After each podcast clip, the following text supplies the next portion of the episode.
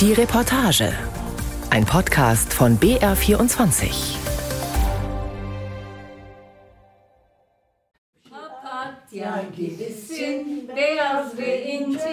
Die Frauen, die hier singen, sind zwischen 70 und Mitte 80 Jahre alt. Sie treffen sich regelmäßig in den Gruppenräumen der Initiativgruppe Interkulturelle Begegnung und Bildung in München zum Singen, Theaterspielen, Malen oder zum Gehirntraining. Das ist mal alles. Wenn sie Lieder aus ihrer Jugend anstimmen, laufen die türkischen Seniorinnen, die um einen langen Tisch sitzen, zur Hochform auf. Papatya ist so diese Blume. Ja. Du bist wie eine Papatya, güzel ve ince. Du bist so schön wie eine Margarite. Ja, genau. Weil die Margarite hat schlanke Körper, lange Stange und sehr schöne Blüten.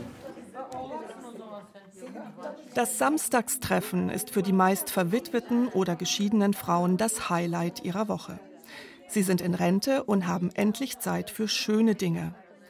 Zuvor haben sie jahrzehntelang hart gearbeitet, am Fließband, an der Nähmaschine oder hinter Verkaufstresen.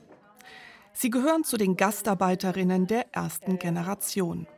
Ab 1961 bekamen die Menschen aus der Türkei die Möglichkeit, sich von deutschen Unternehmen anwerben zu lassen. So ist es gekommen, dass türkischstämmige in Deutschland heute die größte türkische Community außerhalb der Türkei bilden. Ich recherchiere, wie die politische Stimmungslage ist. Die zierliche Sertac Coşkun erinnert sich noch gut daran, wie sie im August 1965 in München ankam und nur vier Tage danach zu arbeiten anfing. Zeit zum Eingewöhnen oder zum Deutschlernen hatte die damals 19 Jahre alte Näherin nicht. Das grämt sie noch heute.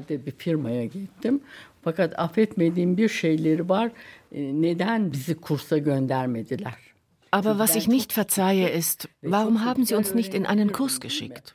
Ich war jung. Ich hätte gut Deutsch lernen können, nicht wahr? Ich war in Gröbenzell. Ich wusste nichts von einem Kurs. Ich kannte mich nicht aus.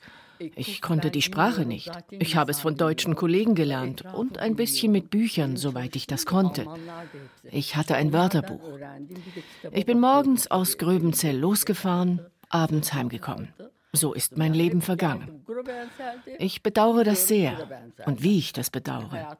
Warum haben Sie uns damals nicht in einen Kurs geschickt? Zwar gab es Sprachkurse, doch diese kosteten teils 200 Mark und waren damit für viele Arbeiterinnen unerschwinglich. Manche der Frauen kamen aus anatolischen Dörfern und konnten zudem nicht lesen und schreiben. Andere waren zwar keine Analphabetinnen, sind aber nur wenige Jahre zur Schule gegangen, erzählt die 87 Jahre alte Sechra Alpazar. Die Seniorin mit dem Kurzhaarschnitt trägt ein weites Baumwollhemd. Sie ist eine Ausnahme in der Gruppe. Sechra Alpazar hatte in Ankara studiert und als Computerfachfrau in Deutschland gearbeitet. Studiert und die Älteste. Die anderen Frauen schauen zu ihr auf. Die Deutschen haben immer bei uns die Schuld gesucht. Sie haben gesagt, sie haben nicht Deutsch gelernt. Aber es ist nicht leicht zu arbeiten und nebenbei Deutsch zu lernen. Und je nach Ausbildung ist es halt so. Wenn jemand nur die Grundschule besucht hat, ist es sehr schwer, eine Sprache zu lernen. Dafür hat man kein Verständnis gezeigt. Also gegenseitig haben wir uns sehr lange Zeit nicht verstanden. Jetzt ist äh, natürlich nach 50 Jahren läuft alles ein bisschen besser. Sechra Alpasar, die zwischen Türkisch und Deutsch hin und her springt, verbringt jedes Jahr mehrere Wochen in der Türkei. Doch was ist Heimat für sie nach so vielen Jahrzehnten in Deutschland? Meine Kinder sind hier. Sie haben hier ihre Ausbildung gemacht. Auch meine Enkel sind alle hier. Aber wenn ich von meiner Heimat spreche, dann ist das die Türkei. Wenn in der Türkei etwas passiert, dann hat das wirklich einen großen Einfluss auf mich. Ja, ich bin hier glücklich und zufrieden, aber das Land, in dem ich meine letzte Ruhe finden werde, ist die Türkei. Das möchte ich sagen.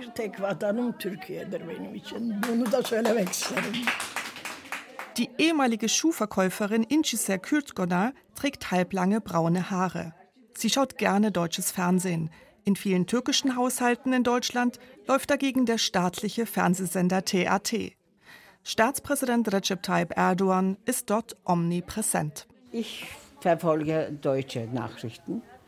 Und wenn ich türkische Nachrichten verfolge, regt mich sehr viel auf. Und, und sag andere Sendung sagt was anderes, gleiche Nachrichten, andere Sendung sagt was ganz anderes. Und ich weiß es nicht, welchen soll ich glauben. Und deswegen, ich möchte über die Politik keine Kommentare geben. Ein Großteil der türkischen Medien steht unter der Kontrolle der Regierung oder regierungsnaher Unternehmer. Viele oppositionelle Journalisten sitzen im Gefängnis oder sind angeklagt.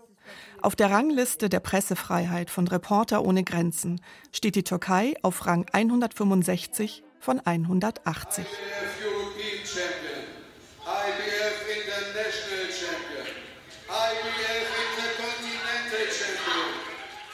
Ünsal Arık ist Einzelkämpfer. Er kämpft als Boxer im Ring wie bei diesem Kampf um die WBC Asiameisterschaft, den ich mir auf YouTube anschaue. WBC steht für den Verband World Boxing Council. Und er kämpft seit langem gegen den türkischen Präsidenten Erdogan. Ünsal Arık ist 1980 in Parsberg in der Oberpfalz geboren. Er war einst Fußballer, zeitweise spielte er unter anderem in der A-Jugend beim Istanbuler Verein Fenerbahce. Dann kam eine Verletzung.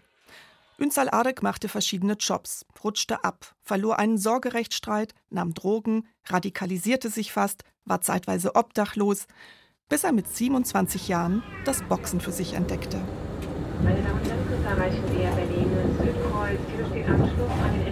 Inzwischen lebt Ünsal Arek in einem Neubauviertel in Berlin, wo ich ihn besuche. Der 42 Jahre alte Profiboxer hat neben dem türkischen auch einen deutschen Pass. Aber er boxt für die Türkei. Sein Hund Ruby, eine kleine weiße Malteserhündin, springt mir schon im Treppenhaus entgegen. Ja, hallo, wer bist du denn? Komm, wir lassen gleich rein. Merhaba. Hey, merhaba. Hallo. Komm her. Ein bisschen Kaffee, Cappuccino. Im Wohnzimmer läuft der Fernseher. Ünsal Arık schaut den türkischen Sender Halk TV. Er gilt als kemalistischer Sender, der der Republikanischen Volkspartei CHP von Oppositionsführer Kemal Kılıçdaroğlu nahesteht. Deutsches Fernsehen schaut der Sportler selten. Ich habe keine Ahnung über die Politik, aber über Türkei könnte ich dir alles sagen. Ne? Im Gang hängen Fotos seiner Kämpfe. Im Schlafzimmer seine Gürtel in Bilderrahmen. Unter anderem von der International Boxing Federation, IBF. Eigentlich wollte ich mit dem Boxer für das Gespräch in die Trainingshalle gehen. Doch er lehnte kurzfristig ab. Seine Halle, in der er üblicherweise trainiert, ist gerade geschlossen. Woanders will Ünsal Arık auf keinen Fall hin. Dadurch, dass ich in der Vergangenheit schon viele Angriffe hatte, auch körperliche, und seien es Messerattacken oder Patronenhülsen auf mein Auto oder die Hausbesuche, ich will einfach nichts provozieren, weil ich weiß, wie meine Landsleute ticken. Sie sind crazy, sie sind verrückt und sie sind bereit für Erdogan zu sterben und auch zu töten. Zeitweise stand Ünsal Arık unter Polizeischutz. Auf Veranstaltungen geht er nur noch mit Security. Der Boxer schaut müde aus. Er sitzt auf seinem grauen Sofa. Über dem Sofa hängt eine Graffiti-Version des Abendmahls von Leonardo da Vinci. In einer antiken Holzkommode, die offen steht, liegt ein blauer Gebetsteppich. Ünsal Arık krault Ruby, schaut Nachrichten und hofft, dass Erdogan am 14. Mai abgewählt wird. Derzeit kann der Sportler nicht in die Türkei einreisen.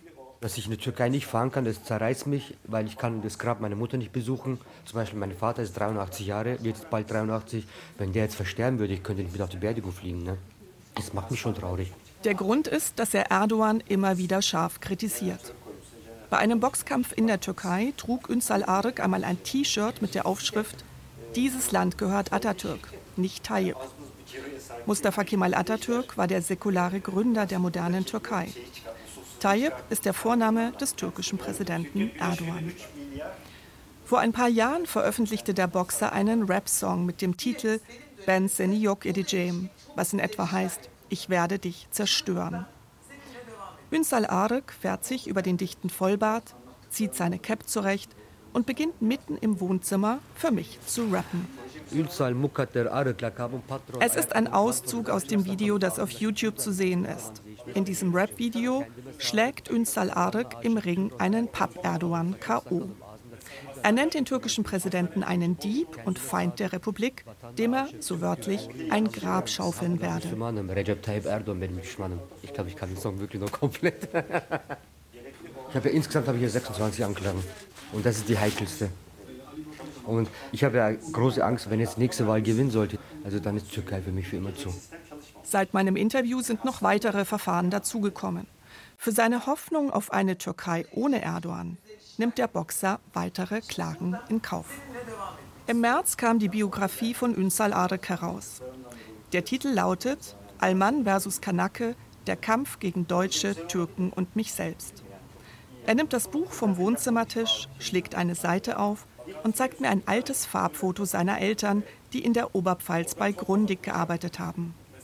Auf dem Foto sitzen seine Mutter und sein Vater auf der Motorhaube ihres Ford 15M. Dieses Foto habe ich explizit ausgesucht, weil ich, wollte den Leuten zeigen, weil die Deutschen haben immer die Behauptung Kopftuch und Verhalten und dies. Ich wollte sagen, meine Mutter war eine moderne Frau. Ciao, Minirock, offene Haare. Das war in den 70er Jahren hier in Deutschland, wo sie sich kennengelernt haben. Für Ünsal Arek und seine Freunde war die Kindheit und Jugend in der Oberpfälzer Provinz schwierig. Damals bist du halt ein kleiner Türk zwischen 8 und 16 Jahren, wo das Ganze passiert. Und da glaubt ja keiner, wenn der Lehrer sagt, geh in deine Moschee. Ah, ich meinte, Entschuldigung, Moschee. Oder aus dir scheiß Türken wird nichts. Und das gibt es in meinen Augen immer noch, bloß damals hat uns keiner geglaubt. Und ich sage das heute alles nicht, um Passberg so schlecht darzustellen. Ich möchte den Leuten nur sagen, hey, schaut mal, es muss sich was ändern. Ändern müsse sich nicht nur die Einstellung der Menschen in Deutschland gegenüber Türken, sondern auch die Politik in der Türkei. Ünsal Arik wünscht sich sehnlichst einen Machtwechsel und das Ende der seit zwei Jahrzehnten dauernden Ära Erdogan. Mit dem Zug geht es nach Augsburg. In der Stadt mit knapp 300.000 Einwohnern leben fast 12.000 Türken. Im Stadtteil Oberhausen beträgt der Ausländeranteil nahezu 40 Prozent. Dort bin ich vor einem Lokal verabredet. Die Gaststätte ist rund um die Uhr geöffnet. Im Schaufenster hängen Fotos von türkischen Gerichten wie Mercimek Çorbası, Linsensuppe oder Köfte, gebratene Hackfleischbällchen. Kemal Salam wartet schon auf mich. Der 47-Jährige zieht nervös an seiner Zigarette. Er ist blass, unter seinen Augen zeichnen sich dunkle Ringe ab. Am 6. Februar hatte in der türkisch-syrischen Grenzregion die Erde gebebt. Offiziellen Angaben zufolge kamen allein in der Türkei mindestens 50.800 Menschen ums Leben. Tatsächlich sind es wohl deutlich mehr. Seitdem kümmert sich der Flugzeugbautechniker in jeder freien Minute um Hilfslieferungen. Er organisiert Spendenbasare und schickt Lastwagen in das Katastrophengebiet. Auch als wir im Lokal sitzen, bekommt er immer wieder Anrufe.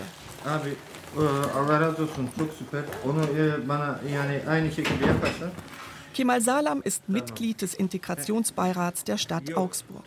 Der Beirat hat 30 Mitglieder und berät den Stadtrat in allen Angelegenheiten, die Migranten und Migrantinnen betreffen. Außerdem ist er Vorstandsvorsitzender des Dachverbands türkischer Vereine Augsburg. Er wirkt mitgenommen. Die vielen Toten, die Verletzten, die massive Zerstörung in zehn Provinzen lassen ihn nicht mehr los. Ach, das ist die Halle? Ebenso wie Ufuk Sayen.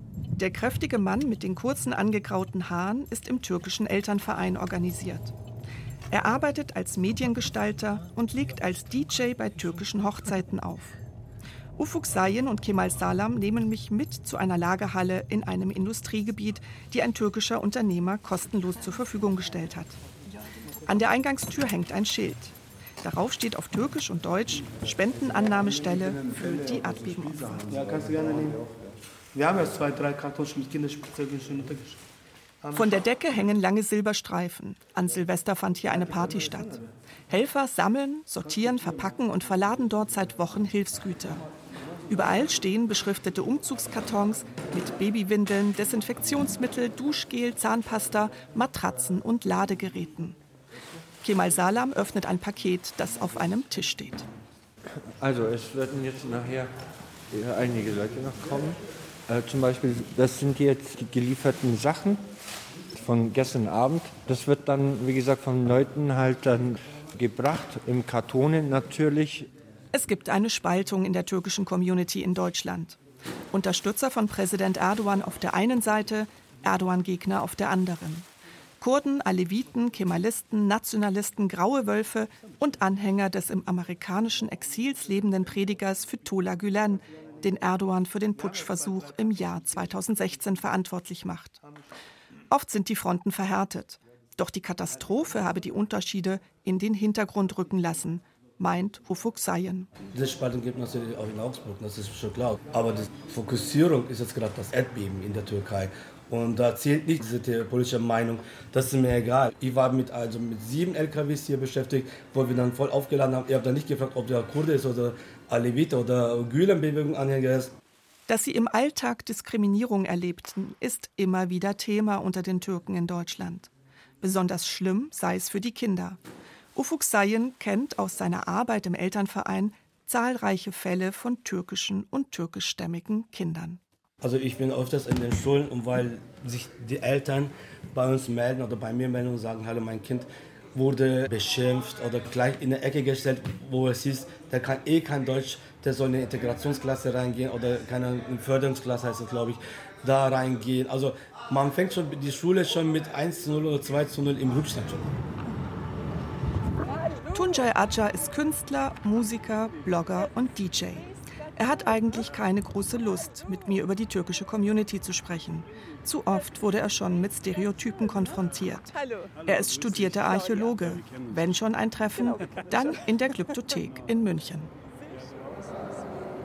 Tunca Aca kam 1968 in München als Sohn türkischer Gastarbeiter zur Welt. Einen Teil seiner Kindheit verbrachte er bei den Großeltern am Schwarzen Meer. Seine Eltern arbeiteten bei BMW. Dann kehrte er zurück nach München, ging zuerst dort, später wieder in der Türkei zur Schule. Nach dem türkischen Abitur begann Tuncay Aca in Istanbul Archäologie zu studieren.